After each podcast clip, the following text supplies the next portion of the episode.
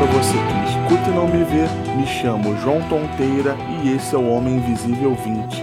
E o tema de hoje é: Vamos falar de dinheiro?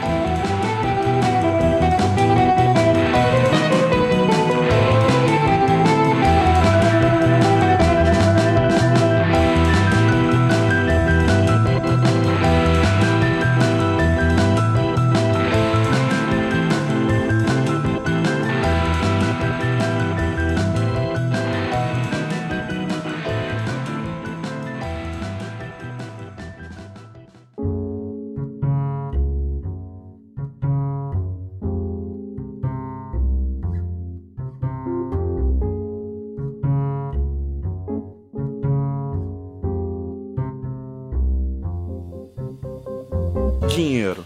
Todo mundo precisa, todo mundo quer. Uns têm muito, outros têm pouco. Uns querem só para sobreviver, outros querem muito para enricar. Ensinam que para ter dinheiro tem que trabalhar, mas são poucos os que sabem o que fazer com o dinheiro depois que recebe o salário. E não estou falando em pagar as contas em dia, estou falando de fazer render. Na escola é ensinado a somar, subtrair, dividir e multiplicar, mas não ensina que é importante economizar e investir, ou básico da economia doméstica, que é gastar menos do que se ganha. Todo mundo é induzido a estudar, arrumar uma profissão e se aposentar. Mas por que não poupar desde o primeiro salário do primeiro emprego? Por que depender só da aposentadoria do INSS na velhice? Por que pagar tão caro por algo só para mostrar que tem e depois passar dificuldade para pagar? E o que eu vou dizer agora vai soar como um livro de autoajuda, mas dinheiro atrai dinheiro. Se você maltratá-lo, ele some. E existem vários assuntos que podem ser abordados sobre vida financeira. E hoje eu quero falar sobre reserva de emergência. Vocês podem até já ter escutado essa expressão, mas vocês sabem qual é a ideia de ter uma? Então, a reserva de emergência serve para imprevisto algo que quebrou, como uma geladeira ou fogão, ou alguém que ficou doente, aconteceu uma batida de carro ou uma demissão. Ela tem que ser o suficiente para pagar seis meses de suas despesas básicas e caso aconteça dela ser usada em parte ou no total, é preciso repor assim que possível, pois ela é para emergência. E como definir o que é uma emergência é pessoal, é bom você pensar com cuidado quando for começar a sua, para não fazer falta o dinheiro na hora que for realmente necessário.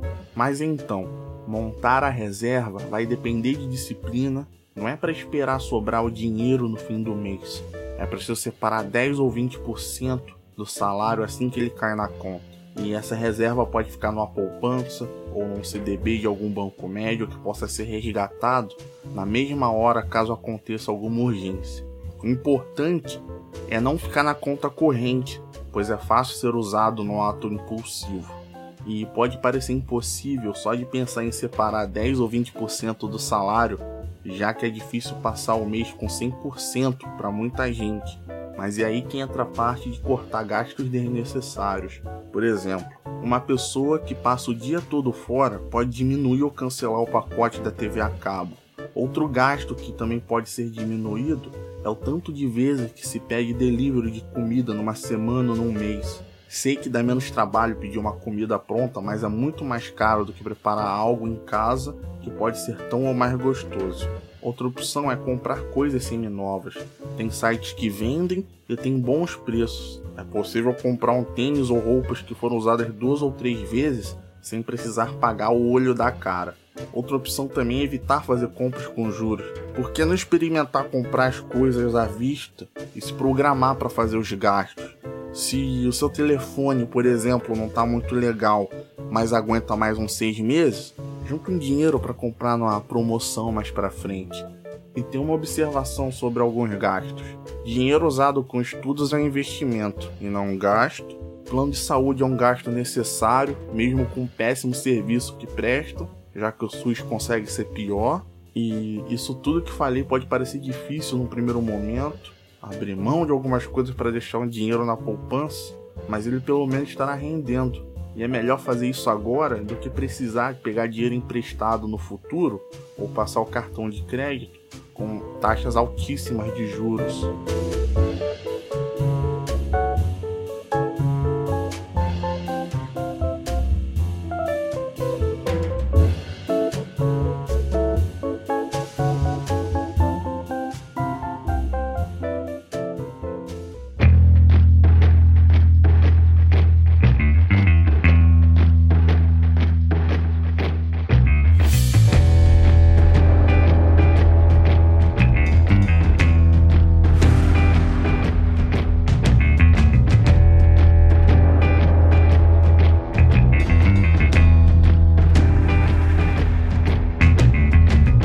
Esse é o fim do episódio.